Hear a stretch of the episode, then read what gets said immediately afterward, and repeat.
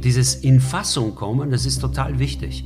Gerade bei so schwierigen Themen wie Tod, wo man fassungslos erstmal ist, ne?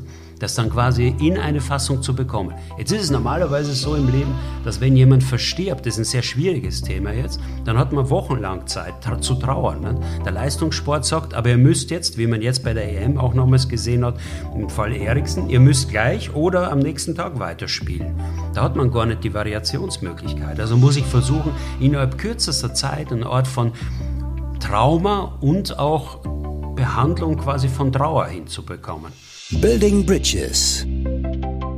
Der Podcast für alle, die spannende Inhalte aus der Welt des Fußballs erleben wollen. Gemeinsam werden wir inhaltliche Brücken zwischen Sport, Wirtschaft und Kultur schlagen und in den Gesprächen mit tollen Persönlichkeiten gemeinsame Schnittmengen finden. Hier ist euer Host, Sebastian Brödel. Ja, schönen guten Morgen nach Köln. Lieber Marlo, lieber Andreas Marlowitz, ich freue mich, dass du heute bei mir zu Gast bist bei Building Bridges, dem Podcast von mir. Ich würde dir gerne ganz kurz die Bühne überlassen, denn ich kenne dich ja sehr, sehr gut, aber viele Hörer kennen dich vielleicht noch nicht so gut. Du hast mir eine, einen CV zugeschickt, einen Lebenslauf von über 24 Seiten. Äh, das habe ich jetzt den Zuhörern ersparen wollen, den vorzulesen oder da näher drauf einzugehen. vielleicht kannst du uns eine kurze Kurzfassung geben von dir, was du bis jetzt gemacht hast, wer du bist, was du machst und äh, wie das, in, welches, in welche Richtung sich das Gespräch heute entwickeln soll. Ja, schönen guten Mittag, muss man fast sagen. Äh, herzlich willkommen. Danke, Basti, für die Einladung, hier in deinem Podcast äh, sprechen zu dürfen, mit dir in Austausch treten zu dürfen. Ja, das ist natürlich, wenn man ein bisschen älter schon ist, äh, kommen so ein paar Seiten zusammen und ähm, wie man meiner Sprache quasi immer noch entnehmen kann, obwohl ich jetzt seit 30 Jahren in Deutschland lebe, bin ich Österreicher und bin auch stolz darauf, Österreicher zu sein aus dem Burgenland und äh, habe es dann irgendwie geschafft, quasi nach Deutschland zu kommen. Das war damals, wie ich nach Deutschland gegangen bin, in den 90er Jahren noch so eine kleine Weltreise. Hatte, wenn man das heute so vergleicht, dann würde es fast so ein bisschen sein, wie äh, nach Australien zu gehen. Deutschland war damals sehr weit und äh, was ich eigentlich gemacht habe, war irgendwann mal nach dem Abitur ähm, Sport und Theologie zu studieren. Es war eine ganz komische Kombination, weil man immer mit Trainingsanzug bei den Theologen gesessen ist und bei den Sportlern hat man kluge Fragen gestellt. Beides passt nicht so richtig zusammen. Und ich glaube, dann habe ich noch Psychologie in Köln studieren müssen, damit ich das alles verstehe, was ich da eigentlich gemacht habe. Und äh, dann habe ich eine Psychotherapieausbildung gemacht und ein paar Weiterbildungen, was man halt so als Psychologe macht und habe dann begonnen, ähm, mich sehr stark quasi für den Sport und die Psychologie zu interessieren und zu schauen, ob es da überhaupt einen Zusammenhang gibt, weil damals war das eigentlich so, dass wenn man dann gesagt hat, man interessiert sich für Sportpsychologie, dann hat man meistens die Antwort bekommen, ich bin ja nicht krank oder ich möchte ja nicht in die Psychiatrie. Das hat sich heute halt sehr stark verändert. Und ähm, da bin ich dann über die Jahre quasi immer stärker reingekommen und ähm, bis ich dann in der Bundesliga ge gelandet bin, in der deutschen und habe dort halt einige schöne Sachen machen können, die man so als Psychologe und Sportpsychologe dann da tun darf. Das heißt, das war eine sehr, sehr, sehr, sehr interessante Einführung.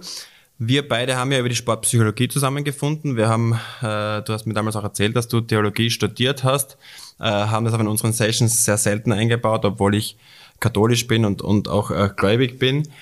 Allerdings äh, würde ich gerne ganz kurz anschneiden, unser Kennenlernen. Und da möchte ich auch auf deinen Lebenslauf eingehen, weil den hatte ich davor, bevor wir uns kennengelernt haben, 2012, nie gelesen. Äh, ich glaube, es ist ganz wichtig auch von meiner Seite zu sagen, dass ich zur Sportpsychologie gefunden habe oder generell zum Mentaltraining nicht über irgendwelche ähm, Erlebnisse, die du erlebt hast, sondern über den Zugang, über den Menschen, über, den, über die Verbindung äh, zu dir. Und äh, ich bin, und du hast es gerade vorher angesprochen, viele Leute kommen mit Problemen zum Sportpsychologen, äh, glauben, dass sie dann eben diese Hilfe brauchen, um den Kopf zu trainieren, die Seele irgendwo ähm, auch weiterzubilden.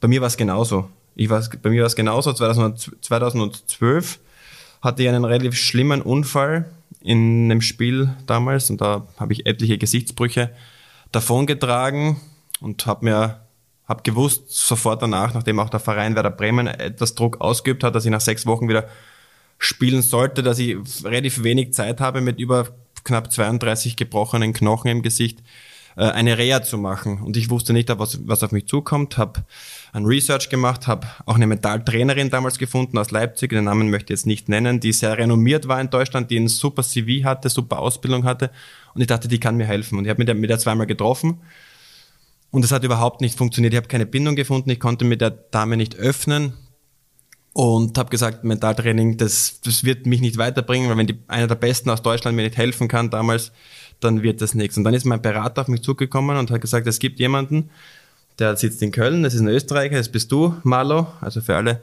äh, Marlo ist der Spitzname, den wir über die Jahre natürlich immer genannt haben.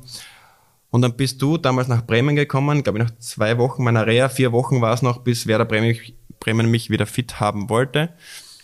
Und äh, wir haben begonnen zu arbeiten. Und wie gesagt, nie über Lebenslauf gesprochen, sondern persönliche Bindung. Und die war von Anfang an vorhanden. Und ich kann es mittlerweile sagen, dass wir sehr gut befreundet sind, nach sieben oder acht Jahren intensiver Arbeit miteinander kennst du mich ja mittlerweile auch in- und auswendig äh, und äh, weiß genau einzuschätzen, wer ich bin, was ich mache und wie ich im Fußball erfolgreich bin und wie ich auch leider nicht so erfolgreich war.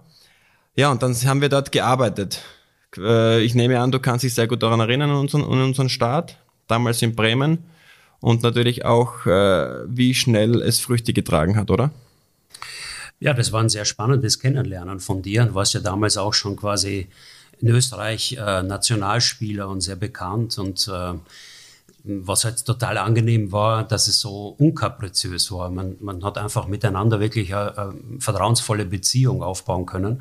Und gerade wenn es um so viele Frakturen geht, ist es natürlich extrem wichtig als, als Innenverteidiger, wo du ja eine zentrale Rolle bei Werder Bremen gespielt hast, so schnell wie möglich in, in dem Sinn sogar frei im Kopf zu sein, ne, im wahrsten Sinn des Wortes.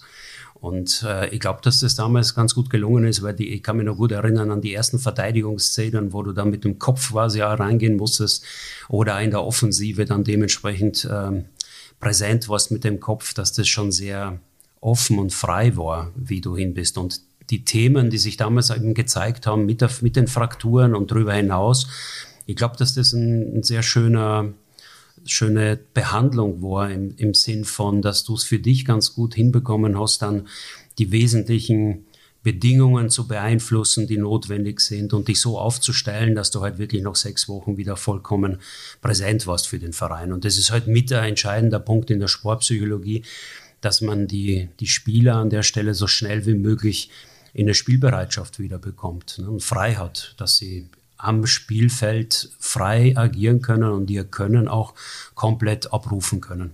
Und wie oft passiert es, dass jemand, jetzt sagen wir so, das war vor knapp zehn, neun Jahren, als das passiert ist, wie oft passiert es, dass ein Spieler mit einem Problem zu dir kommt? Und wie oft passiert es, dass ein Spieler zu dir kommt, der sagt, du, ich habe eigentlich gar kein Problem.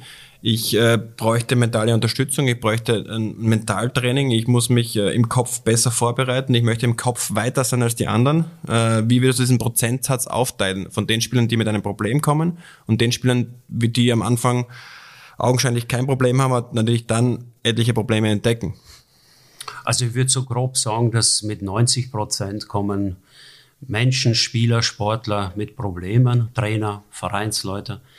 Ähm, und vielleicht maximal 10 Prozent sind es dann tatsächlich die so eine im Prinzip präventive Form. Ne? Die schauen dann voraus und sagen, wie kann ich eigentlich mein Leistungspotenzial auch nochmals äh, anders bespielen im Kopf, weil sich das immer mehr durchsetzt, auch ein Stück weit äh, den Kopf so klar zu kriegen. Und damit ist jetzt nicht nur der Kopf gemeint, sondern alles, was man erlebt, was man spürt, ähm, wie man mit Sachen umgeht, wie man mit Situationen umgeht, das für sich äh, anders klar zu bekommen. Oft ist es ein Leiden, mm, was, was im Prinzip aus der Wiederholung von, von sehr immer wiederkehrenden Problemen quasi entsteht, wo man immer wieder in die gleichen Geschichten reinkommt.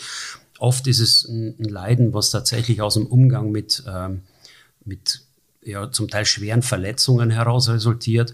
Und oft ist es auch ein Leiden, was Trainer haben, wenn es darum geht, dass die Mannschaft halt einfach nicht erfolgreich ist. Ist es jetzt nicht nur individuell, sondern es ist tatsächlich halt auch ähm, eine ganze Mannschaft, die dann eine Schwierigkeit hat. Ne? Und zum Psychologen geht man in der Regel dann, wenn man ein Problem hat, also anders als die wie soll man Zahnärzte, die haben es bisher geschafft, zweimal im Jahr, ne, geht man zum sehr unangenehmen Termin. Da gibt es ja einen legendären Spruch von dir, wenn man zu den Bayern fährt, ne, dann ist es immer wie so ein Zahnarztbesuch. Dafür hast du, glaube ich, auch einen Preis bekommen.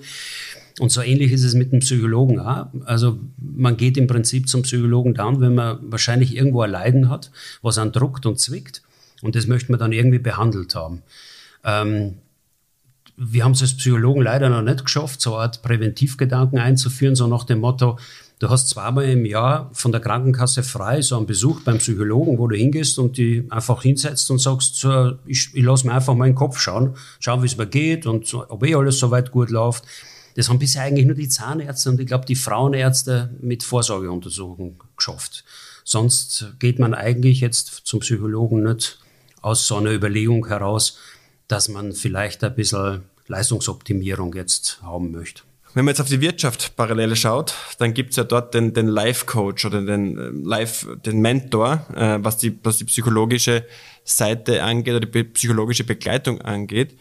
Jetzt ist die Frage, müsste man das im Sport auch ändern? Müsste man dem, dem, dem, dem, das Kind an einem, bei einem anderen Namen nennen und das ein bisschen sexier machen, damit auch mehr Sportler von sich aus hingehen, mehr Vereine dafür offen sind, mehr Verbände dafür bereit sind, Geld auszugeben und sich besser aufzustellen und präventiv zu arbeiten? Ja, da berührst du natürlich ein Thema, was, was, was man schon sehr gut überlegen kann, ob man das nicht so macht. Es gibt tatsächlich schon andere Begriffe, ne, wie zum Beispiel Mentaltrainer oder es gibt, äh, letztens habe ich gehört, einen Reflexionscoach, dann gibt es einen Life-Coach, ne, dann gibt es einen Special-Coach. Das sind alles Begriffe, die mittlerweile äh, in der Branche auch verwendet werden. Ich selbst bin da so ein bisschen hin und her gerissen, weil natürlich löst der Begriff Psychologe immer dieses, oh, jetzt wird's ernst und man muss irgendwie ordentlich mit sich ins äh, sich auseinandersetzen. Auf der anderen Seite sind andere Begriffe, die wirken halt dementsprechend leicht. Und ich als Psychologe kann halt sagen, was total unterschätzt wird in der Regel, ist die Macht des Psychischen. Also jeder von uns hat eigentlich sowas wie ein Seelisches, könnte man sagen. Und man unterschätzt eigentlich die Wirksamkeit dieses Seelischen an vielen Stellen und wundert sich, wenn man dann unter Umständen Probleme kommt. Letztendlich ist die Funktion, quasi sich mit Menschen auseinanderzusetzen, ne, ist immer ein Stück weit mit was Himmlischem so in Verbindung zu bringen, aber mit, mit irgendwas sehr Schwierigem. Und jetzt ist die Frage, wie, welchen Begriff gibt man dem Ganzen? Nicht? Und da bin ich selbst immer wieder am überlegen, ob es nicht einfach so eine smartere Variante, irgendwie auch eine, eine einfachere ist. Aber vielleicht kannst du ja sagen, wie es dir ging, ob du einen Schrecken gekriegt hast, als du gehört hast, ich bin Sportpsychologe und ob das jetzt irgendwie schwierig war und ob wir ständig auf der Couch herumgelegen sind oder du, ne? Äh, oder wie du das im Prinzip dann für dich empfunden hast. Natürlich muss ich zugeben, und das ist auch ähm, äh, Shame on me an dieser Stelle, dass ich natürlich auch nur mit einem Problem an dich reingetreten bin und deswegen auch äh, in das Thema eingetaucht bin. Ich muss aber auch sagen, äh, und da möchte ich auch danach deinen Prozentsatz hören, oder Daumen mal Beat Prozentsatz, äh, wie viele dabei geblieben sind, weil wir haben dann knapp acht Jahre erfolgreich zusammengearbeitet. Wir haben das erste Problem im Prinzip innerhalb von sechs Wochen ausgeschaltet und sind dann in die Karrierebegleitung gegangen, haben etliche Themen besprochen. Ich würde jetzt mal so sagen, 60 Prozent haben wir über Privates, Alltägliches, äh, Zugängen zu Menschen, Zugängen zu einem Team, Führungsqualitäten etc. besprochen. Und dann so die 30, 40 Prozent ging es dann ums Sportliche, um das, was wirklich am Platz passiert ist, wie ich reagiere, wie ich agiere, wie ich äh, in ein Spiel mich vorbereite, wie ich den Abend davor verbringe, wie ich Trainingseinheiten verarbeite, Erfolge, Misserfolge richtig einschätze. Und äh, äh, was mir aber am meisten gebracht hat mit der Arbeit mit dir, ist, äh, dass ich, glaube ich, zu einem ganz anderen Menschen geworden bin, was den, den Charakter angeht, den Zugang zu anderen Menschen, den Zugang zu anderen Kulturen, damals auch den Wechsel von Deutschland nach London begleitend wo natürlich von Deutschland einer sehr, sehr guten Liga nach England äh, äh, transferiert wurde, wo es dann wirklich um, ich saß an der Spitze des Eisberges und, äh, und die, die, der, der Steilhang war wirklich sehr, sehr steil, dass man sehr schnell runterfliegen konnte. Man musste da oben sehr gut balancieren und da hat natürlich deine Hilfe sehr geholfen. Und die Sessions mit dir waren natürlich ganz weit weg von auf der Couch sitzend, sondern gemütlich in einem Café, gemütlich unter einem Baum sitzend. Unser erstes Meeting war äh, weiß nicht, für alle diejenigen, die Bremen jetzt nicht kennen, aber das war am Osterdeich sitzend. Das ist so ein kleiner Osterdeich, wo man aufs Stadion hinsieht, unter einem Baum aufs Stadion blickend. Ich noch mit einem richtig groß angeschwollenen Kopf äh, von meiner Gesichtsoperation.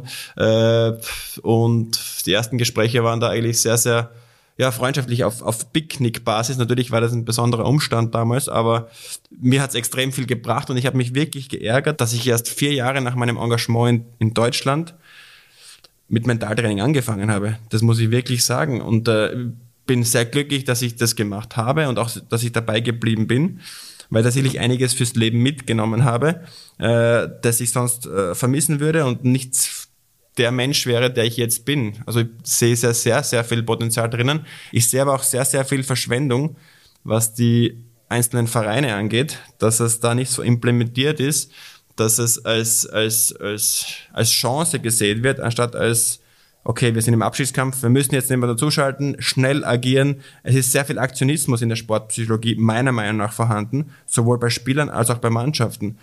Und du hast ja auch das Thema vorher angesprochen, Mannschaften du arbeitest mit Einzelsportlern, du arbeitest mit Mannschaften. Wo ist der Aktionismus größer? Wahrscheinlich bei Mannschaften, oder? Wo gesagt wird, okay, Abstiegskampf, du musst schnell äh, äh, Erfolg bringen, du musst schnell agieren, du musst die Mannschaft schnell zusammenbringen. Kannst du uns ein bisschen die Unterschiede erklären, wie man als Psychologe eine Mannschaft oder eine Abteilung oder eine Firma oder ein Team, egal wo in der Wirtschaft oder im Verein, anpackt oder schnell anpackt, dass es sofort äh, zu Erfolg führt?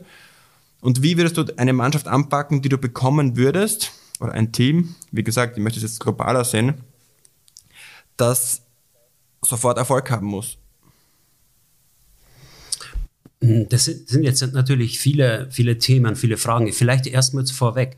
Warum ist es so, dass es im Prinzip oft erst dann zu einer Zusammenarbeit kommt, wenn man tatsächlich irgendwie eine Problematik hat. Das hängt ein Stück weit mit der Konstruktion unseres seelischen Selbst zusammen, also so wie wir gebaut sind psychologisch, nämlich dass wir alles daran setzen, so eigenständig wie möglich zu funktionieren. Und jegliche Form quasi der Abhängigkeit versuchen wir zu umgehen und zu vermeiden. Und erst wenn sich die einstellt, ne, dann kommen wir auf die Idee, wenn es irgendwie gar nicht mehr anders geht, uns irgendwie Unterstützung in dem Bereich zu holen, weil wir auf eine Erfahrung zurückgreifen können von zig Jahren, wo es einfach auch super funktioniert hat, ohne jetzt irgendwie begleitet zu werden. Ne? Jetzt ist es natürlich im Leistungssport ein bisschen anders, weil man man kann sich quasi, wenn man wirklich auf einem sehr hohen professionellen Niveau spielt, dann hat man relativ wenig, verzeiht dieses Niveau relativ wenig Fehler.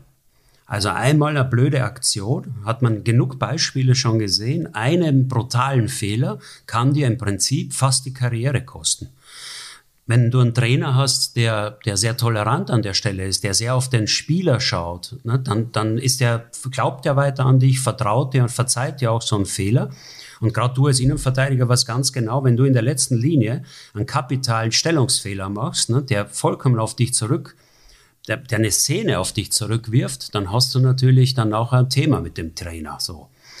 Und ähm, deswegen kommt es dann schon, also was mich immer wundert, ist, ähm, dass, es, dass es viele Spieler gibt, die erstmal so lange warten und sich eigentlich der Situation nicht bewusst werden, auf welch hohem Leistungsniveau sie eigentlich ständig Leistung bringen müssen.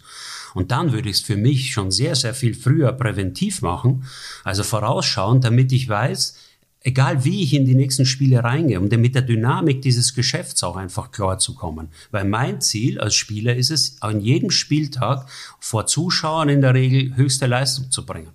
Und wenn man weiß, wie tiefsinnig und auch mächtig das Psychische ist, dann passieren Fehler doch relativ schnell, ohne dass man sie eigentlich nicht machen will. Es ist ja nicht so, dass ein Spieler irgendwelche Fehler absichtlich macht, sondern sie entstehen aus bestimmten Zusammenhängen heraus. Und all das zu beeinflussen, wo ich meine Fehler quasi minimieren kann und optimal von der Verfassung her mich in so ein Spiel reinbringe.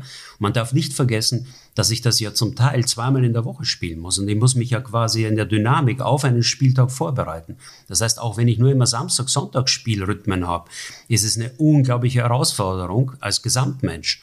Und der ein Stückchen weit ein Ventil zu geben, einen Austausch zu haben, zu schauen, wie gehe ich das an? An welchen Stellen sind meine Stolperstellen und so weiter, sich kennenzulernen an der Stelle. Das ist einfach eine super clevere Maßnahme. Genauso wie ich das halt mit dem Körper mache. Ne? Das athletisches Training ist bei den Profisportlern vollkommen akzeptiert. Aber ein Training quasi im Kopf mit mir selbst, das ist, hat immer noch so ein bisschen seine Schwierigkeiten.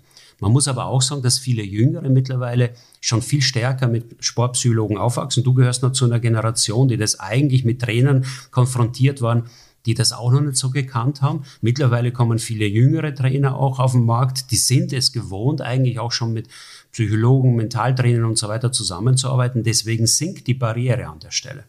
So, dann komme ich zum zweiten großen Komplex.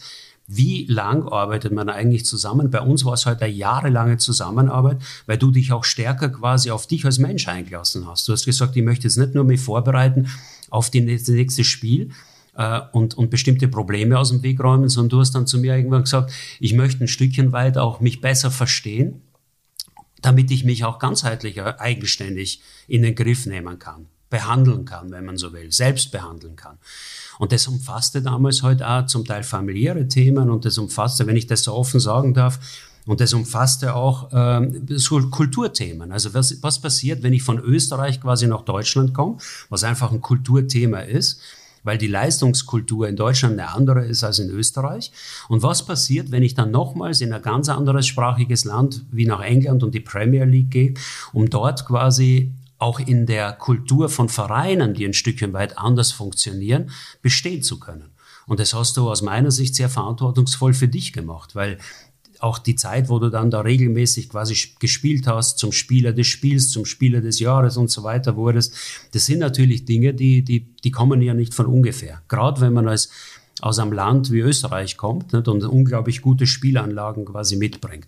Also eine große Karriere und das über verschiedene Kulturen hinweg. Dann ergibt sich plötzlich eine Zusammenarbeit über mehrere Jahre. Es gibt aber natürlich auch Individualarbeiten, die, die sind sehr problemzentriert. Wenn also das Problem dann aus dem Weg ist, dann beendet man die Zusammenarbeit und dann sagt man, ja, war, war klasse und jetzt machst du einfach allein weiter. Nicht? Und man trifft sie vielleicht später wieder.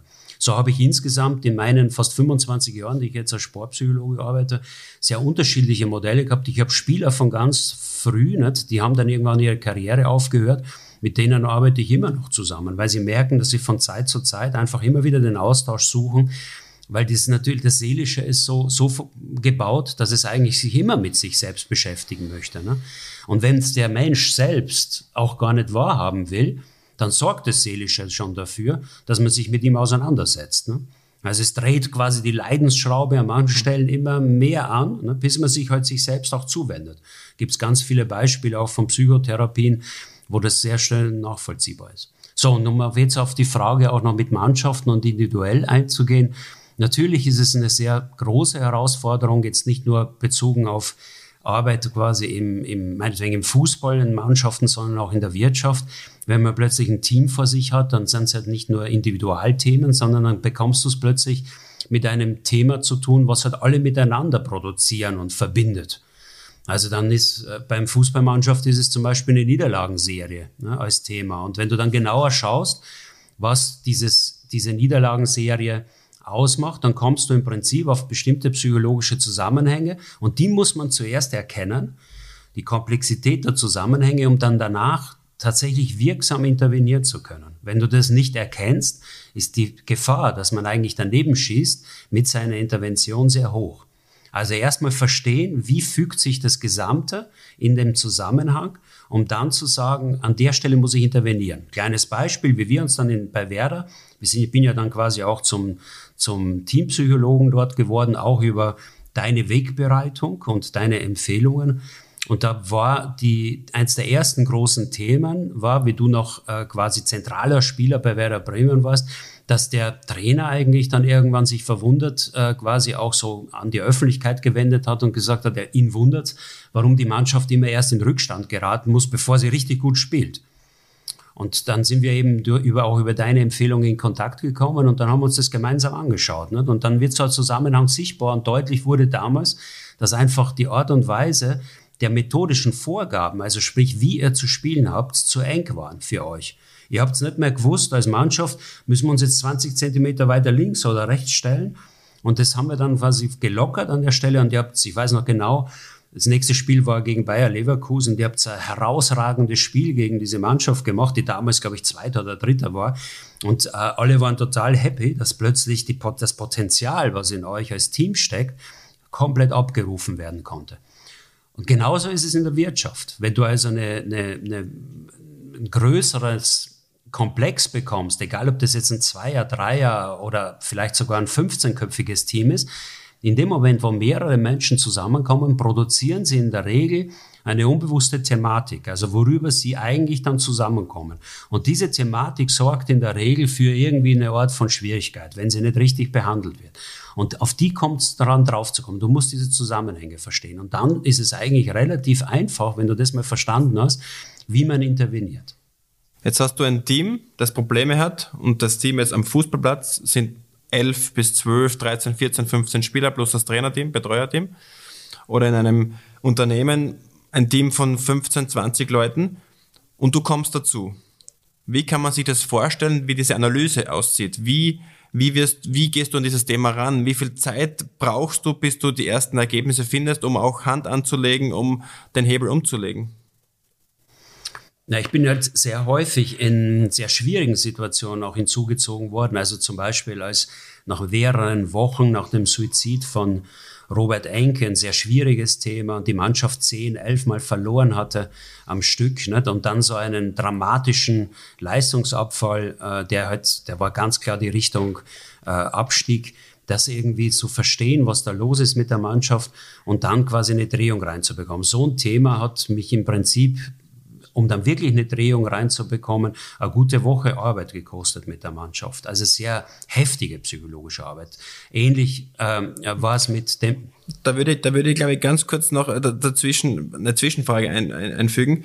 Das heißt, du arbeitest dann mit den handelnden Personen oder gehst du quasi dann in der Vogelperspektive drauf und schaust eigentlich von oben beobachtend, was eigentlich so abgeht? Oder filterst du das raus in den Einzelgesprächen mit den diversen Personen? Das ist jetzt, ähm, also die Methoden, die man anwendet, äh, sind fallbezogen, sehr unabhängig, aber grundsätzlich kannst du sagen, du musst dir erstmal so ein Bild machen und wie du dir das Bild machst, wie du dieses Bild dir rekonstruierst, kannst du über verschiedene Methoden machen. Meine Standardmethode ist erstmals mit jedem Einzelnen zu sprechen. Also tatsächlich Kurzgespräche, wenn du so ein, so ein schwieriges Thema hast, musst du mit jedem Einzelnen quasi sprechen, damit jeder zu, zu Wort kommt. Und das heißt, du sprichst von in der Früh bis am Abend in 20 Minuten Abständen mit den einzelnen Spielern, Verantwortlichen, Trainern, auch dem Staff drumherum. Und am Ende des Tages, und das habe ich sehr lang, sehr gut trainieren können bei mir selbst, kriegst du im Prinzip, äh, machst du daraus eine Analyse und kriegst ein Bild, wo die Zusammenhänge sichtbar werden. Das ist natürlich eine extreme Herausforderung auch für einen Psychologen, das in so kurzer Zeit zu machen, aber der Leistungssport fordert es, weil er hat in der Regel keine größeren Zeitfenster zur Verfügung. Gleichzeitig schaue ich natürlich, beobachten, was passiert im Ausdruck. Also das heißt, wie wird Training gemacht? Was passiert im Training? Wie erscheinen die Spieler? Wie agieren sie miteinander? Was produzieren sie in Trainingseinheiten. Und dann natürlich ganz wichtig, was produzieren Sie wie im Spiel? Es ist eben kein Zufall, psychologisch betrachtet, wenn dann im Spiel Eigentore zum Beispiel fallen auf eine bestimmte Art und Weise, wenn bestimmte Fehler gemacht werden, wenn bestimmtes Zusammenspiel eben funktioniert oder nicht funktioniert. Also auch die, das Spiel und die Analyse des Spiels gehört dann in so eine Analyse mit rein, sofern denn ein Spiel überhaupt dann noch ähm, gespielt wird. Ne? Weil oft ist es so, dass ich nach einem dramatischen Verlauf reingerufen werde und dann muss ich mir innerhalb von ein bis zwei Tagen muss ich einen Ansatz haben, wie man interveniert in die Mannschaft. Weil das nächste Spiel fünf Tage oder sechs Tage später ist. Ne? Also ist gar kein Spiel dazwischen, aber Trainingseinheiten sind dazwischen. Und das heißt, in dem Moment, wo man mit den Einzelnen spricht, wo man mit Kleingruppen spricht, wo man versucht, sich dieses Bild zu machen, werden zwei Sachen gemacht. Einerseits verstehe ich etwas, Andererseits ist es auch so, dass gleichzeitig an der Stelle schon Behandlung passiert. Das kennt man ja aus dem Alltagsleben, wenn man, wenn es einem irgendwie, irgendwie nicht gut geht oder wenn man ein Thema hat und man spricht mit einem Freund oder so, ne, dann kriegt das, was so in einem irgendwie ein Gefühl ist und wo es einem nicht gut geht, eine erste Fassung. Und dieses in Fassung kommen, das ist total wichtig gerade bei so schwierigen Themen wie Tod, wo man fassungslos erstmal ist, ne? Das dann quasi in eine Fassung zu bekommen. Jetzt ist es normalerweise so im Leben, dass wenn jemand verstirbt, das ist ein sehr schwieriges Thema jetzt, dann hat man wochenlang Zeit tra zu trauern. Ne? Der Leistungssport sagt, aber ihr müsst jetzt, wie man jetzt bei der EM auch nochmals gesehen hat, im Fall Eriksen, ihr müsst gleich oder am nächsten Tag weiterspielen. Da hat man gar nicht die Variationsmöglichkeit. Also muss ich versuchen, innerhalb kürzester Zeit eine Art von Trauma und auch Behandlung quasi von Trauer hinzubekommen. Weil wenn man das nicht behandelt, ist die Wahrscheinlichkeit, dass ich das mit ins, Rein, ins Spiel hineinnehme, dann blockiert bin, dann nicht meine Leistung bekomme, weil ich auf ganz was anderes fokussiert bin, weil ich eine andere Art von Behandlung gerade bei mir am Laufen habe, ist die Wahrscheinlichkeit halt einfach sehr groß. Also von daher ist es immer unter hohem Druck, unter wenig Zeit, die man eigentlich zur Verfügung hat, so schnell wie möglich auf einen guten, also einen verstehbaren Zusammenhang zu kommen und den dann zu beeinflussen. Dann nehmen wir doch gleich bitte das Beispiel Ericsson her, das jetzt unlängst bei der Europameisterschaft passiert ist, was uns nicht nur die Spiele geschockt hat, sondern die ganze Welt geschockt hat. Äh, und äh, wir drei Kreuzzeichen machen, dass äh, im Prinzip alles gut ausgegangen ist und Glück im Unglück geherrscht hat. Jetzt hast du so eine Situation mit dem einzelnen Spielern, die ganze Mannschaft, das ganze Land, die ganze Welt leidet mit, äh, ist unter Schock. Die UEFA sagt, entweder spielt ihr in drei Stunden weiter oder morgen zu Mittag und dann kommst du ins Spiel. Was ist deine erste Herangehensweise, was du mit dieser Mannschaft arbeitest? Also zuerst mal müsste man dafür sorgen, dass tatsächlich Zeit dazwischen kommt, weil auch, obwohl Eriksson ja quasi dann zugeschaltet wurde und er gesagt hat, spielt weiter, das ist ein ganz normaler Bearbeitungsprozess, dass alle eigentlich so weitermachen wollen, als wenn nichts gewesen wäre, wieder ins Handeln zu kommen. Das ist etwas, was erstmal unterbrochen werden muss, damit man ein bisschen Raum bekommt, äh, überhaupt eine Behandlung starten zu können. Und dann geht es darum, innerhalb von einem Tag mit allen, mit allen wirklich, die daran beteiligt sind, durch einen kleinen Schockprozess zu gehen. Also den Schock, der da ist, die Irritation, die da ist, dieses äh, totale Fassungslose am Anfang auch und traurige und mit der Frage auch konfrontiert zu sein, es kann jeden von uns treffen und plötzlich auch die Idee zu haben, Mensch, Fußball ist an der Stelle bedeutungslos, weil es geht um das Leben von einem unserer Teamkollegen so nicht? und damit auch die Frage so ein Stückchen weiter an mich selbst, bin, ich bin selbst froh über, also dass es mich nicht betroffen hat, aber es könnte mich natürlich jederzeit treffen, weil er fällt einfach um an dieser Szene. Diesen Komplex quasi gemeinsam durch eine Gruppensitzung, die dann am Abend wahrscheinlich stattfinden würde, aufzuarbeiten. Und die Art und Weise, das hängt dann sehr stark davon ab, mit welchem Team ich es zu tun habe, ob dann der Betreffende tatsächlich verstorben ist oder nicht. Weil dann mit Trauer ist es natürlich nochmal was ganz anderes, als wenn bereits wieder Hoffnung entsteht, dass es weitergeht. Und davon hängt sehr stark ab, was man dann in dieser vielleicht halbstündigen, dreiviertelstündigen Einheit mit, mit dem Team, dem ganzen Team quasi macht. Das heißt, dein Ansatz wäre auf alle Fälle gewesen, mehr Zeit dazwischen zu bekommen, das Spiel auf gar keinen Fall am Abend fertig zu spielen, sondern eher dann am nächsten Tag um 12 Uhr mittags, was die UEFA dann als zweite Option vorgegeben hatte. Aber der Abend war katastrophal für die Spieler und auch für die Betreuer und auch für den Sportpsychologen, dort auch noch irgendwo Zugriff zu bekommen. Ja, wenn, wenn man halt einfach unmittelbar dann, das war ja anderthalb Stunden, zwei Stunden später weiterspielt, ne, dann ist es natürlich, äh, ist das Thema ja nicht weg. Man hat es ja dann auch gesehen, was im Spiel passiert ist. Ne? Also wurden eigentlich ja Chancen wie ein Elfmeter, das war ja kein Elfmeter, das war ja mehr oder weniger ein Reinschieben. Genauso waren die Finnen ja affiziert. Die Finnen haben ja auch im Prinzip nichts richtig mehr hinbekommen. Ähm, und trotzdem haben sie das Spiel dann gewonnen die Finnen. Ne? Nur die, man hat auch danach gesehen, die Bearbeitung ne, der Dänen, wie sie damit umgegangen sind, hat natürlich auch zu einer unglaublichen Power dann geführt. Ne? Und sie haben es letztendlich geschafft und sind ja immer noch im Bewerb. Und das ist natürlich eine ganz spannende Geschichte. Das habe ich mehrfach quasi auch in meinen Fällen erlebt, wenn man es hinbekommt, Trauer zu Power zu verwandeln. Ähm, und das geht. Dann hat man natürlich eine Zusatzenergie und kann dann sehr, sehr starke Mannschaften quasi schlagen, ne? weil ähm, dann hat man den Tod letztendlich ein Stückchen weit bezwungen und das gibt schon eine ganz andere Energie auch nochmal. Vielleicht muss man an der Stelle eins noch dazu sagen, es wäre auch die Möglichkeit gewesen zu sagen, man spielt dieses Spiel erstmals nicht und schaut dann erstmal, ob es überhaupt notwendig ist, dieses Spiel zu schauen. Und man verändert den gesamten Terminplan auch ein Stückchen weit so, dass dann unter Umständen das dritte Spiel auch gespielt werden kann. Also Lösungen hätte es da auf jeden Fall gegeben. Nicht? Und ich glaube auch selbst, dass dann die Verantwortlichen auf, auf großer Verbandsebene ein Stückchen weit überfordert waren mit der Situation. Und deswegen fände ich sehr gut, wenn man an der, wenn man bei den großen Turnieren und insgesamt in der Bundesliga auch im Prinzip so ein Notfallteam zusammenstellt, das in so einer Situation sofort reinspringt und aus fachlicher Perspektive ne, sich die Situation anschaut und dann letztendlich aus fachlicher Perspektive entscheidet und nicht den Spielern das überlässt. Weil welcher Spieler sagt an der mhm. Stelle, ich spiele nicht weiter?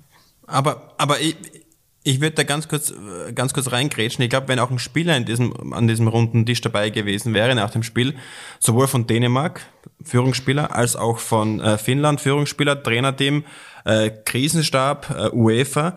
Und ich glaube, wenn die alle gemeinsam an einen Tisch gesessen wären, dann glaube ich sehr wohl, dass eine Entscheidung gekommen wäre oder wäre es die Möglichkeit gewesen, dieses Spiel abzubrechen und als 0-0 zu werten. Da hätten beide Mannschaften vielleicht einen Punkt bekommen, das Spiel nicht zu spielen um dem, dem Fall Zeit zu geben, das zu verarbeiten und die Spieler wieder vernünftig auf ein Turnier vorzubereiten.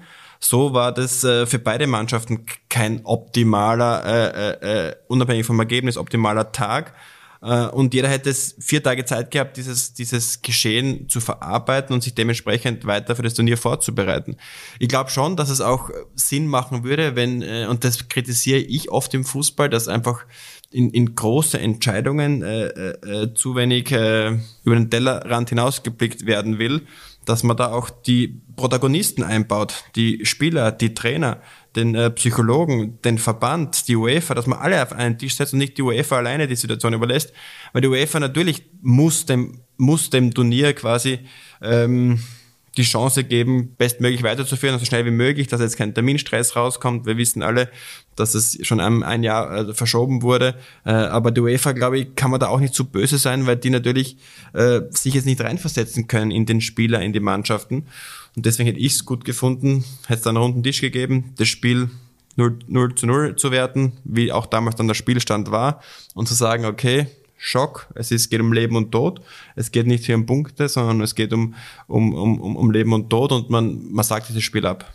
Die Idee, die du gerade genannt hast, es quasi auch äh, mit einem Unentschieden zu werten, wäre natürlich eine super smarte Lösung gewesen ähm, die im Prinzip allen Protagonisten gerecht werden hätte können, gerade auch der Situation. Es wäre natürlich von, der, von den Verantwortlichen her nochmals ein super Zeichen gewesen, am Image des Fußballs auch etwas zu tun, nämlich zu sagen, in so einer Extremsituation geht es nicht nur um Geld, sondern in so einer Situation geht es vielleicht mal auch um den Menschen. Immerhin spielen auf diesem Feld immer noch 22 Spieler und es sind einige, die auf der Bank sitzen. Und so ein Kader besteht aus 25 Menschen und nicht Maschinen wir können uns noch alle sehr gut erinnern an diese Szene natürlich. Wir haben es alle mit, mit, äh, ja, mit Kopfweh, mit Trauer erlebt. Aber es gab dann auch jemanden, den Kapitän der Dänen, Simon Kehr, der dann rausgestochen hat, der mit unbeschreiblich schönen Gesten, mit einem klaren Kopf die Situation richtig erkannt hat, super agiert hat und extreme Führungsqualitäten bewiesen hat. Muss man davor schon sowas erlebt haben, um so agieren zu können? Oder ist das aus Intuition heraus? Oder ist man so, hat man das mitbekommen von zu Hause? Äh, wie würdest du seine Leistung in dieser Situation einschätzen? Also es war natürlich überragend, was er an der Stelle gemacht hat und sehr beeindruckend, weil das, was halt beeindruckend war, war, dass er nicht nur jetzt sich selbst eine Fassung für die nicht ganz einfache Situation geben konnte, sondern er hat tatsächlich einfach auch einen Blick heben können und die Verantwortung übernehmen können für die Gesamtsituation. Alle, die daran beteiligt waren, inklusive letztendlich auch ähm, der nahen Verwandten und, und äh, seiner Frau. Und das ist etwas, was natürlich an so einer Stelle einen Menschen auszeichnet, der wahrscheinlich mit sehr komplexen, auch sehr belastenden Situationen einfach bessere oder schon größere Umgangserfahrungen gemacht hat. Und deswegen wundert es mich auch nicht, dass er so eine führende Rolle im Team quasi spielt. Das macht halt einfach auch zum Teil einen Führungsspieler aus.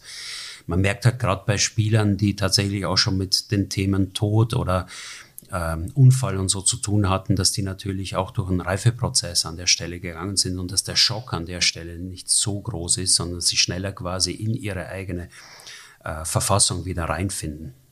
Und so ein, ein Simon Kehr, dem du natürlich den größten Respekt zollst, in so einer Situation so gehandelt zu haben. Verarbeitet Simon Kier das danach? Ist das im Unterbewusstsein? Bleibt das in ihm? Muss er trotzdem dran arbeiten oder glaubst du, das ist vorbei für ihn? Ist es passiert, gut agiert und weiter geht's? Ja klar macht's mit einem Menschen was. Ne? Und äh, ich kann mir gut vorstellen, dass er sich sowohl bewusst als auch mit unbewussten Mechanismen quasi eine Art von Bearbeitung und Behandlung quasi zukommen lässt ähm, allein das, was er in der Situation äh, unglaublich schnell hinbekommen hat, ist schon eine Art von Be Selbstbehandlung. Aber gleichzeitig, äh, und da funktioniert unser Seelisches einfach äh, wirklich herausragend, haben wir jetzt nicht nur bewusste, sondern auch unbewusste Bearbeitungsmechanismen. Zum Beispiel, was wir im Traum auch bearbeiten, ist eine. Aber eins der besten Selbstbehandlungsgeschichten, die jetzt gerade mit den Dänen passiert ist, ist, dass natürlich Eriksen weitergelebt hat. Und dass er plötzlich quasi auch zur Mannschaft sprechen konnte und dass er dann äh, auch bei der Mannschaft war. Das ist ja wie ein, wie ein Auferstehungsprozess. Ne? Dann ist auch die, die Nachbehandlung nicht so extrem, als wenn tatsächlich jemand verstorben ist. Da habe ich natürlich dann ein bisschen anderes Thema oder größeres Thema. Diese Themen hattest du ja vorher schon angesprochen, dass du auch mit Mannschaften, mit einzelnen Spielern gearbeitet hast, die einen äh, Tod verarbeiten mussten. Du hast angesprochen mit Robert Enke, ehemaliger deutscher Nationaltorhüter, der sich das Leben genommen hat.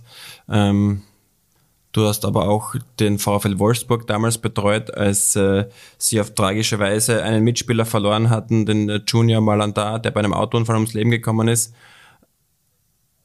Ist das auch für dich als Psychologe ähm, jedes Mal aufs Neue eine harte Arbeit oder bist du da schon so eingestellt, dass es nicht mehr an dich rankommt?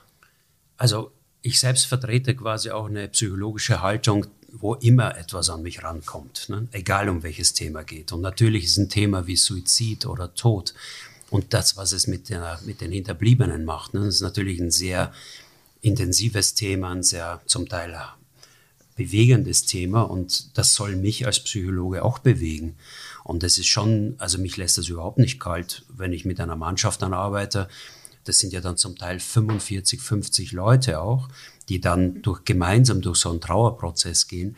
Wenn dort ganz viel geweint wird, wenn viel Verzweiflung erstmals ist, das berührt mich natürlich auch. Und trotzdem muss ich als Psychologe die Fassung bewahren, damit der Prozess auch weiterlaufen kann. Weil wenn ich dort auch zerfließe, dann äh, hat keiner was davon, sondern an der Stelle wird ja quasi Emotionalität auch im Prozess an mich delegiert und wir gehen gemeinsam quasi durch einen Prozess durch. Aber was ich niemals möchte in meiner Psychologenlaufbahn ist, dass mich Dinge nicht mehr bewegen oder nicht mehr berühren, weil dann glaube ich, ist es so weit, dass man sagen muss, man muss vielleicht mit dem Beruf auch aufhören.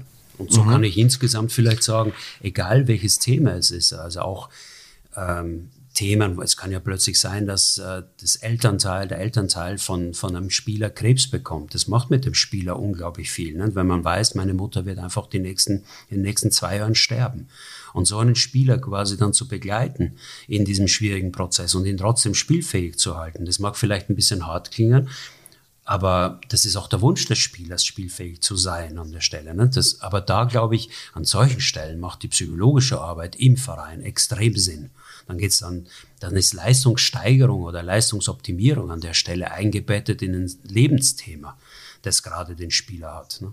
Und das sind natürlich in der Arbeit mhm. sehr intensive, sehr nahe Momente mit Spielern, die auch unvergessen bleiben ne? und wo auch so eine tiefe Bezogenheit zwischen Psychologe und, und Spieler entsteht und man weit dann davon entfernt ist, von diesen Klischees, die, ne, da muss zum Psychologen gehen und so weiter. Solche, mit sowas habe ich dann überhaupt nicht mehr zu tun, sondern man ist eigentlich froh, dass man sich gegenseitig hat und dass man ge gemeinsam quasi durch so einen Prozess geht. Mit großem Vertrauen, mit großer Wertschätzung ne, und ähm, und auch mit, mit, mit viel Leiden an der Stelle. Und wenn du jetzt mit einer Mannschaft arbeitest und du hast jetzt so eine Person, die du rausnimmst oder mit der du intensiv arbeiten musst, weil der gerade durch so einen Prozess geht, inwiefern kannst du als Sportpsychologe, als Mentaltrainer den Spieler einerseits an die eine Hand nehmen und die Mannschaft an die andere Hand nehmen und diese beiden zusammenführen. Ist ja natürlich auch ein großer Wunsch dann des Spielers, a, ob es anonym bleibt oder ob es geheim bleibt, äh, was er privat durchmacht. Andererseits weißt du natürlich auch, umgekehrt, was ihm helfen könnte, was die Mannschaft ihm geben könnte. Äh, wie, wie, wie, spazierst du diese Allee entlang mit der einen Seite den Spieler an der einen Hand und die Mannschaft an der anderen Hand? Wie gehst du diesen naja, Weg? Grundsätzlich, wenn du dann mit einem Einzelspiel arbeitest, ist natürlich höchstes, äh, höchste Verschwiegenheit. Thema. Ne? Also alles, was wir da besprechen, alles, was Thema wird, geht in keinster Weise an irgendjemand anderen, auch nicht an den Trainer. wenn mich ein Trainer fragen würde, und das ist von Anfang an klar, wenn mich ein Trainer fragen würde, äh, was wir da besprochen haben, dann gibt es nur eine Möglichkeit eigentlich zu sagen, also wenn du es wirklich wissen willst, packe ich jetzt meine Sachen und fahre nach Hause. Dann endet die Zusammenarbeit an der Stelle. Das wissen aber die Trainer auch und es wird auch grundsätzlich immer respektiert, weil sonst macht die Funktion des Psychologen an der Stelle auch überhaupt keinen Sinn, ne? wenn es dann nachher alle wissen oder in die Gruppe reingetragen wird. Und es entwickelt sich natürlich überhaupt kein Vertrauen an der Stelle. Also von daher ist höchste Verschwiegenheit Pflicht.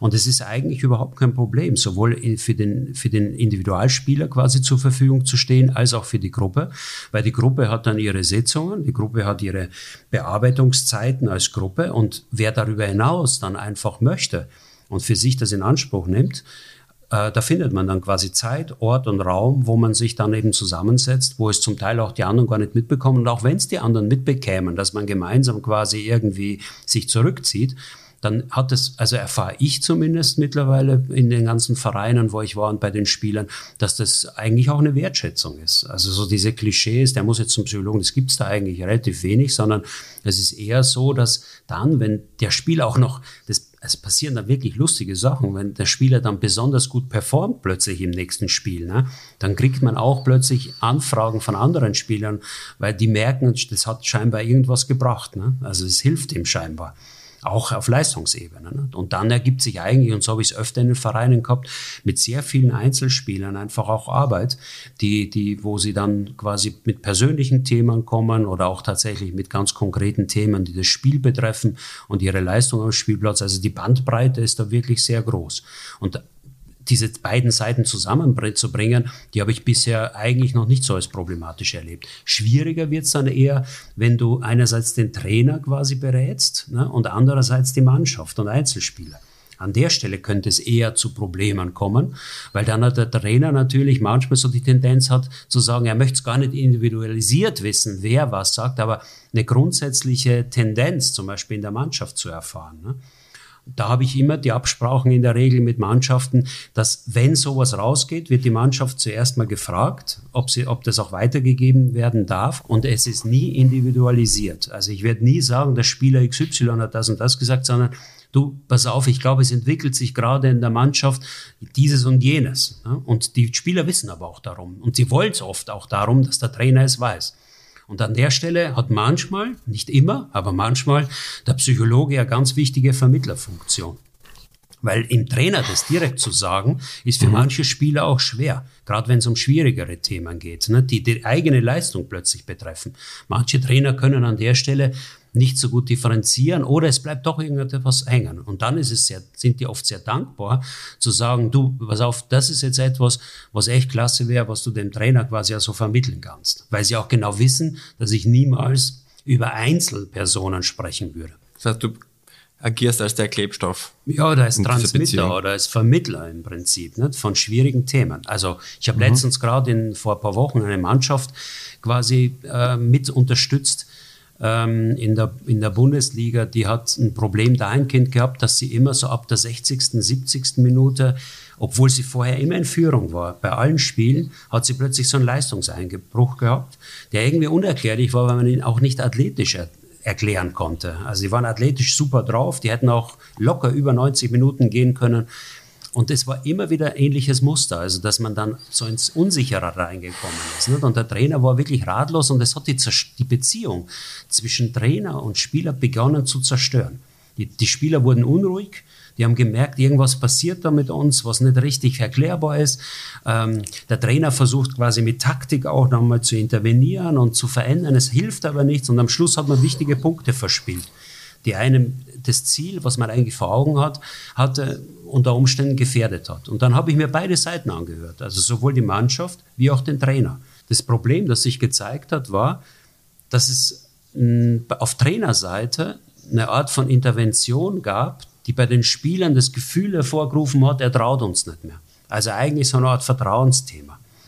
Und das hat dann zu einer unglaublichen Unruhe in der Mannschaft geführt während des Spiels, sodass sie selbst ins Zweifeln gekommen sind. Und das habe ich dann versucht, und da haben mir die Spieler sehr deutlich gesagt, sie möchten, dass ich das dem Trainer auch so sage. Und das habe ich dann versucht zu vermitteln und dann war es eine Arbeit quasi, das erstmal zu vermitteln an den Trainer und beim Trainer selbst eine Bereitschaft zu erzeugen, dass er sich das wirklich anhört und mit sich auch in Verbindung bringt. Und dann hat sich herausgestellt, dass der Trainer im Prinzip ein totaler Perfektionist ist und dass an der Stelle der Perfektionismus, den er hat, nicht mehr förderlich war, sondern ab einer bestimmten Stelle wurde der Perfektionismus zum Problem. Und der Trainer hat sich das zu Herzen genommen, hat es verändert, hat sein Coaching an der Stelle verändert, hat sein Einwirken quasi auf die Spieler verändert und auf einmal wurden die Spiele gewonnen.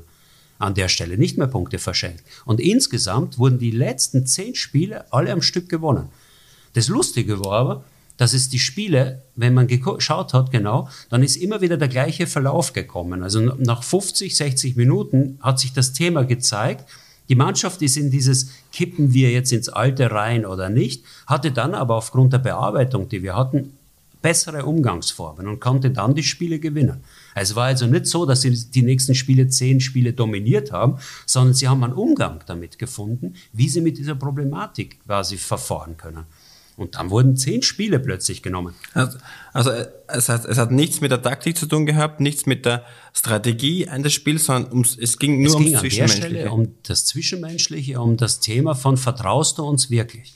Und für den Trainer war das ein riesen innerer Akt zu sagen und zu lernen, ich vertraue quasi euch und mein Perfektionismus ist an der Stelle was Schädliches.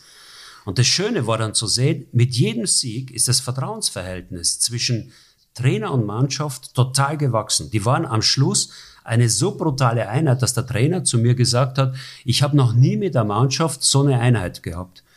Obwohl ich Trainer bin. Nicht, ich bin Teil der Mannschaft, aber ich bin Trainer der Mannschaft und wir sind total verschworen miteinander.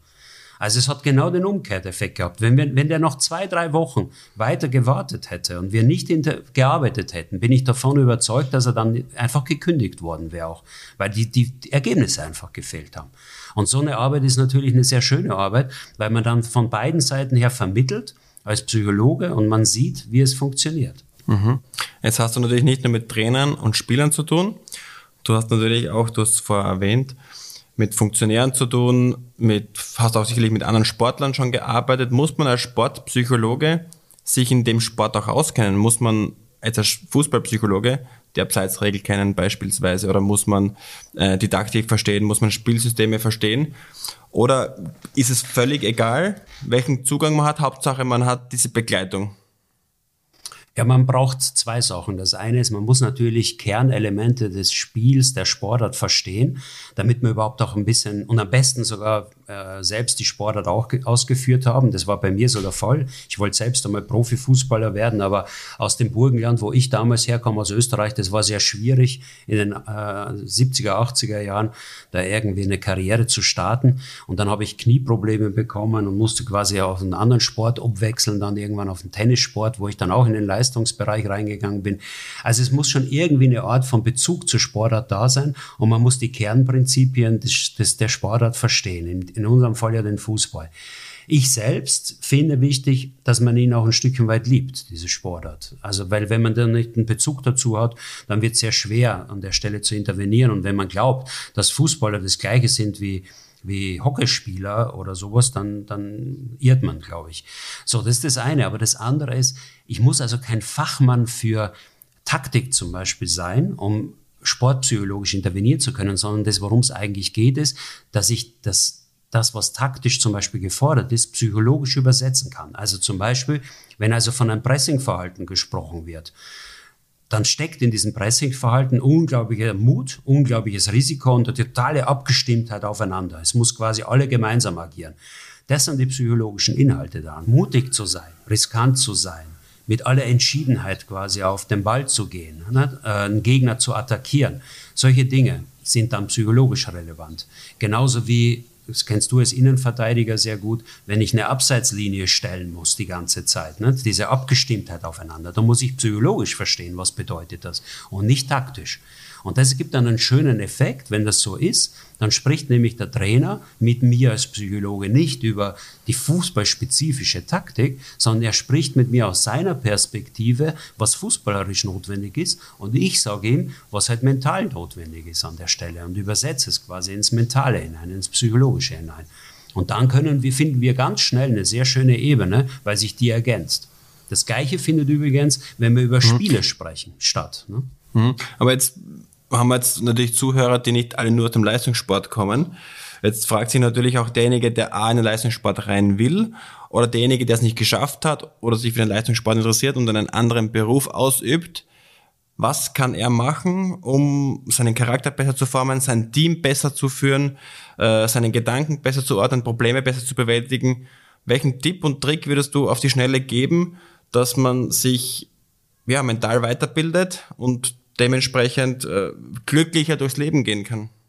Also das Wichtigste finde ich an der Stelle, und das wäre so ein zentraler Tipp, den ich eigentlich jedem geben kann, egal ob er jetzt mit, mit sich selbst, mit, mit einem Einzelnen oder mit einem Team auch arbeitet, neben dem Faktischen, was man also tut, ist es wichtig hinzuspüren, hinzuspüren auf das, was sich entwickelt. Und jeder von uns hat dieses Gespür Dinge gegenüber, Menschen gegenüber, einem Team gegenüber.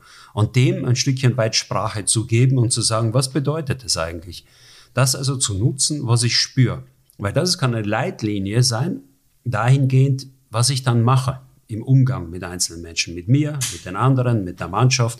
Und jeder hat dieses Gespür und dieses Gespür ist nicht einfach nur zufällig da, sondern es entwickelt sich aus der Beziehung heraus, aus dem Kontakt quasi mit einer Mannschaft, aus dem Umgang mit irgendwelchen Gegenständen, die, die im Alltag halt relevant sind. Das wäre so ein zentraler Tipp, der ganz einfach quasi und gleichzeitig auch relativ kompliziert ist umzusetzen. Unkompliziert ist. Er ist auf der einen Seite ist es äh, einfach, nicht, weil es jeder spürt, aber es hat ein bisschen was Kompliziertes auch, weil ich erstmals diesem Gespür auch, äh, das muss ich ja irgendwie beschreiben, dem muss ich irgendwie Begriffe geben. Ne? Und das braucht ein bisschen Übung bei manchen Menschen. Aber das ist im Prinzip so, wie wenn mhm. ich die fragen würde, wie geht's und dir heute? Ist, ne? Aber ist, ist, Natürlich, sagt jeder, wie geht's dir heute? Sagt jeder, mir geht's gut, ohne dass er irgendwelche Probleme teilt oder Sorgen teilt. Das ist ja die normale Reaktion ist, ja, geht eh gut. Also ist irgendwo immer irgendwo schwingt was Positives mit, sage ich jetzt einmal. Aber glaubst du, der Zugang ist einfacher als Einzelperson oder direkt als, als Team oder als Gruppe, dass man sagt, okay, bin ich alleine, ich nehme jemanden mit oder ich nehme mein ganzes Team mit oder meine ganze Abteilung oder mein ganzes Umfeld? Oder glaubst du, ist der Zugang als Einzelperson einfacher zu, zu gestalten oder besser in der Gruppe? Na gut, wenn ich in einer Gruppe integriert bin oder so, oder wenn die Gruppe relevant für mich ist, muss ich natürlich die ganze Gruppe mitnehmen. Das ist natürlich immer klüger, als wenn ich jetzt, äh, insbesondere als Führungskraft zum Beispiel, nur auf Einzelne gehe. Ne? Wenn die Gruppe sehr, sehr groß ist, kann ich natürlich, so, wenn ich 500, 600 Leuten vorstehe oder so, kann ich natürlich den Zugang äh, individuell schon schwer aufgrund der Gruppengröße finden. Dann ist es wichtig, Mittlerpositionen äh, zu haben, also bestimmte Manager, die mir dann zur Verfügung stellen und die halt mitzunehmen und die als Multiplikator Faktor ins große Ganze reinzubringen. Es hängt ein bisschen von der Aufgabenstellung ab, ne? in welcher Position bin ich und mit welchen Menschen habe ich es zu tun. Aber grundsätzlich kann ich immer empfehlen, auch eine bestimmte Form von Menschlichkeit spürbar werden zu lassen, weil darüber Bindung entsteht. Und es ist immer besser, Menschen quasi gebunden zu haben, nicht in einer Abhängigkeit, sondern in einer freien Bindung zueinander, weil damit eine Menschlichkeit eine Rolle spielt, die natürlich Leistung eröffnet, die Zugewandtheit eröffnet, die Widerstände gering haltet, die an kreativen Ideen quasi arbeiten lässt oder die auch äh, letztendlich den Arbeitseifer aufrechterhält. Ne? Also wenn mir die ganze Zeit irgendjemand auf die Nerven geht oder sagt, bei dem spiele ich überhaupt keine Rolle oder ich bin eh nur austauschbar, in dem Moment bin ich nicht gemeint. Und dann produziere ich jeder Widerstände, ich produziere Fehler und so weiter. Von daher ist es wichtig, unter Umständen sich selbst mhm. quasi mit ähm, ins Spiel zu bringen. Und kannst du uns ganz kurz erklären oder erläutern, warum man sich bei einem Sportpsychologen, bei einem Mentaltrainer, bei einem generellen Psychologen warum man sich da als, als Mensch sich mehr traut, sich zu äußern, mehr Intimes preiszugeben, als dass man mit seiner Frau, mit seinem Partner, mit seinem Ehepartner bespricht oder mit der Familie bespricht. Warum hat man bei einem Psychologen überhaupt keine Hemmschwelle, die man sonst im privaten Umfeld oder im Freundeskreis hat? Das sind zwei Sachen ganz relevant. Das eine ist halt, es passt ja erstmal nicht mit jedem Psychologen, sondern man hat ja ein Gefühl gegenüber dem Psychologen oder der Psychologin, mit der man zusammenarbeitet. Da muss einfach die Chemie zwischen den beiden auch ein Stückchen weit stimmen. Das ist so die Basis. Nicht? Und dann öffnet man sich aufgrund des Settings, weil der Psychologe ja und die Psychologin an der Stelle nicht mit einem im selben Boot sitzt. Also man ist nicht verheiratet, man stammt nicht von ihm ab, mit dem man es zu tun hat. Und damit spielen die Beziehungen an der Stelle keine Rolle oder eine deutlich weniger große Rolle, als wenn man quasi mit seiner eigenen Lebenspartnerin zum Beispiel über ein Problem spricht. Weil in dem Moment, wenn du dich da öffnest, kann das verletzen, kann das irgendwelche Beziehungsprobleme nach sich ziehen, ist es vielleicht schwierig auch eigene Wünsche zu formulieren und so weiter. Beim Psychologen kannst du das relativ frei machen, weil nichts von dem bewertet wird und nichts von dem auch irgendwie eine Art von Konsequenz danach hat. Es bleibt ja erstmals im Raum. Es ist nur das Verhältnis zwischen den beiden relevant. Und der Psychologe wird niemals hingehen und wird den, der mit ihm spricht, den Klienten, für irgendetwas, egal was er tut, verurteilen. Das wäre, das ist ja gerade das Relevante, dass man sich öffnen kann aufgrund einer großen Offenheit und Akzeptanz, wie der andere jetzt mal ist. Das heißt, ein Klient, der muss nichts zeigen, der muss nichts können, sondern es ist so, wie er heute ist, das, das Wichtige. Sehr gute Aussage, gefällt mir sehr gut und habe ich auch selbst erleben dürfen bei dir. Ähm, wir haben es ja schon des Öfteren erwähnt, wir haben lange zusammengearbeitet. Ich würde mich auch freuen, wenn wir in Zukunft weiter zusammenarbeiten, vielleicht auf einer ganz anderen Ebene. Das haben wir eh schon auch in persönlichen Gesprächen auch miteinander kommuniziert. Jetzt würde ich noch gern zum Abschluss ein Luftschloss bauen mit dir, äh, Marlo. Und dieses Luftschloss heißt, wieder zurückzukommen in den Sport, ähm, Projekt 2030 oder 2025. Äh, wir beide das Zepter. Und inwiefern siehst du die Sportpsychologie implementiert in Vereine, in Verbände im Jahr 2025? Lass uns gar nicht so einen weiten Sprung machen, 2025. Was müsste passieren, dass wir ohne Probleme zu haben bei Vereinen oder bei Verbänden das Thema Psychologie verankert haben und wie sieht das aus, deiner Meinung nach? Oh, das ist ein schwieriges Luftschloss, das du mit mir da bauen willst. Ähm, ich glaube, dass sich innerhalb der nächsten vier, fünf Jahre nicht so viel grundsätzlich ändern wird. Also die Vision des Luftschloss, dass äh, jeder Verein auf hohem Profiniveau einen, einen Psychologen hätte oder so. Ich glaube, das wird so nicht sein. Im, witzigerweise im Nachwuchsleistungssport, im Fußball ist es ja auch obligatorisch mittlerweile. Also in den Nachwuchsleistungszentren muss ein Psychologe sein, weil man sich auch bewusst geworden ist, wie wichtig für die Entwicklung der Spieler auch die mentale Entwicklung ist. Das ist schon mal, da ist schon mal viel gelungen, da ist was umgesetzt worden, was institutionalisiert auch ist. Ich glaube, wenn man jetzt auf wirklich die Profis schaut, dann müsste eigentlich was ganz Dramatisches passieren, mehrfach Dramatisches passieren, wo also massiv Leiden entsteht, wo dann nochmals ein größeres Umdenken stattfinden würde sonst, glaube ich, wird das eher erstmals so ein bisschen bleiben, wie es ist, dass man entweder mit sehr aufgeklärten Leuten äh, zu tun hat, die tatsächlich diese Funktion wichtig finden und dann automatisch in den Verein integrieren. Oder wenn halt wieder irgendwas Schlimmes passiert ist, irgendwie eine Leistungskrise da ist und man dann aus der Not heraus quasi ähm, mit einem Psychologen zusammenarbeitet. Ich glaube aber eher, wenn man so in Richtung von 2030 schaut oder vielleicht darüber hinaus, dass jetzt quasi Generationen auch von Managern heranwachsen, die sehr wohl den Vorteil viel, viel früher erkennen und das dann automatisch implementieren werden. Von daher würde ich eher das Luftschloss in eher zehn Jahren sehen, wo ich den Eindruck habe, dass es dann eine, eine Automatik eher schon hat und eine größere Bereitschaft, ähm, Psychologie zu integrieren. Ich möchte vielleicht eins noch dazu sagen, es ist nicht nur etwas, was von der Seite quasi des der jeweiligen Sportart, der Vereine kommen muss. Wir selbst als Psychologen müssen auch Ideen, Konzepte, äh, Psychologien quasi zum Einsatz bringen, die auch wirksam sind, die an den Gegenstand Leistungssport auch angepasst sind. Wir können nicht einfach mit irgendwelchen Konzepten daherkommen, die weltfremd sind oder in der Praxis auch nicht funktionieren, sondern wenn wir, unser Anspruch ist, dementsprechend Konzepte zu haben, die auch tatsächlich wirksam sind. Und da mache ich schon auch ein größeres Fragezeichen bei dem einen oder anderen Konzept aus unserem Beritt heraus, wo ich sagen muss, es muss eigentlich nochmal ordentlich überdacht werden, ob das wirklich so und so funktioniert. Mhm. Nur wenn ich mir jetzt deine, deine These anschaue und auf 2025 oder 2030 eingehe, glaube ich, gibt es trotzdem Sachen hervorzuheben, die jetzt für mich als noch aktiver Spieler äh, schon entscheidend sind. Und wenn ich jetzt versuche, diese, diese Weitsicht zu haben als Spieler und du sagst, es müssen Probleme passieren, Probleme bestehen und haben immer Bestand gehabt im Fußball, bei Vereinen, Verbänden. Misserfolg ist ein Problem heutzutage. Das wird, also Misserfolg ist keine Option, Misserfolg ist ein Problem.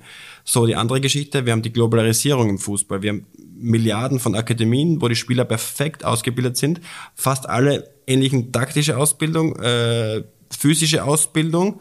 Und was fehlt noch? Natürlich ist es schon präsent, das Thema Psychologie im Sport, aber wie du sagst, im Leistungssport noch nicht so implementiert, dass es schon Früchte trägt auf, auf, auf, auf, auf, der gesamten, auf dem gesamten Globus gesehen. Und deswegen glaube ich schon und traue ich mir schon zuzusagen, dass es schon ein realistisches Luftschloss ist, dass das schneller gebaut wird. Weil was sehen wir auch bei der vergangenen Europameisterschaft? Was haben wir gesehen? Die Mannschaften sind enger zusammengerückt. Das, mittlerweile hast du kleine Nationen, die Großes leisten, das immer beständiger abrufen, die großen Nationen Probleme haben, ihren Status zu äh, gewährleisten, auch diesen einzuzementieren. Das ist ein, das ist ein näheres Heranwachsen. Und wenn ich mir dann anschaue im Großen und Ganzen, was dem Fußball wo du diese kleinen Schrauben noch weiter anstellen könntest, dann ist es natürlich im Kopf. Weil äh, diese, diese Geschichte als große Nation, deinen Anspruch gerecht zu werden, spielt sich im Kopf ab. Äh, die Mentalitätsmonster Deutschland, die im Achtelfinale ausgeschieden sind, mit so einer Mannschaft ist, eine, ist ein Kopfproblem. Das ist kein äh, Leistungsprinzipproblem, weil alle anderen Spieler hatten auch Corona Zeit hinter sich. Intensive Spielpläne mit jedem dritten Tag ein Spiel, sowohl in England, aber die Engländer sind weitergekommen, die Italiener sind weitergekommen, die Spanier sind weitergekommen und die haben alle die gleiche Belastung. Also wenn man das analysiert oder versucht zu analysieren und auch durch die psychologische Brille zu sehen, dann gibt es durchaus einen Ansatz für mich, das früher zu implementieren, weil es einfach kleine Schrauben sind, die zu einer großen Schraube werden können und dann dementsprechend einen Wettbewerbsvorteil haben. Da hast du natürlich vollkommen recht und äh also man kann sich dich als Sportmanager zum Beispiel super vorstellen und genau darin liegt ja die Hoffnung, dass genau solche Leute wie du, die eine Spielerkarriere zum Beispiel haben, erlebt haben, wie es ihnen helfen kann, wie es sie unterstützen kann, wie es sie begleiten kann, in verantwortungsvolle Positionen kommen, wo sie mitentscheiden und es automatisch implementieren, weil sie den Mehrwert sehen.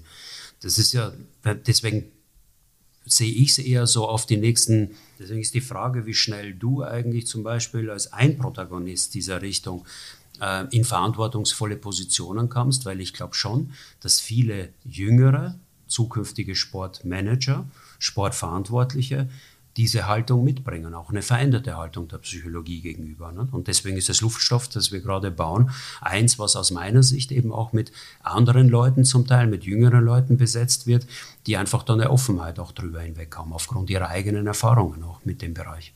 Ja, dann freue ich mich an dieser Stelle, wenn wir 2030 den nächsten Podcast miteinander machen, hoffentlich natürlich einige früher, aber wenn das Luftschloss gebaut ist, und möchte mich auf diesem Wege natürlich recht herzlich bedanken, Marlo ein, ein äh, sehr geschätzter Wegbegleiter und wie man auch dem Gespräch entnehmen kann, ähm, ein großer Hilfefaktor für meine Karriere, für meine persönliche Entwicklung.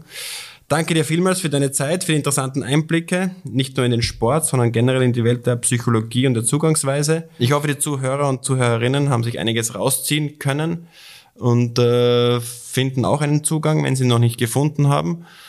Und ich überlasse dir noch das letzte Wort, Marlo, äh, und wünsche dir alles, alles Gute. Vielen Dank dir auch, dass ich hier sprechen durfte mit dir. Es ist immer für mich sehr schön, mit dir im Austausch zu sein, äh, weil ich da einfach auch was sehr Innovatives und äh, Zukunftsorientiertes erlebe, sehr Cleveres zum Teil. Es ist, äh, macht mir immer wirklich eine große Freude und erstmal nochmal vielen Dank, dass ich hier mit dir auch ein paar Gedanken austauschen konnte und du diesem Thema auch der Psychologie Raum gibst, ist ja auch nicht selbstverständlich. Dir auch alles Gute erstmal und wir bleiben ja sicher weiter im Kontakt. Wir hören uns. Danke Marlo, alles Gute, ja, schönes Wochenende.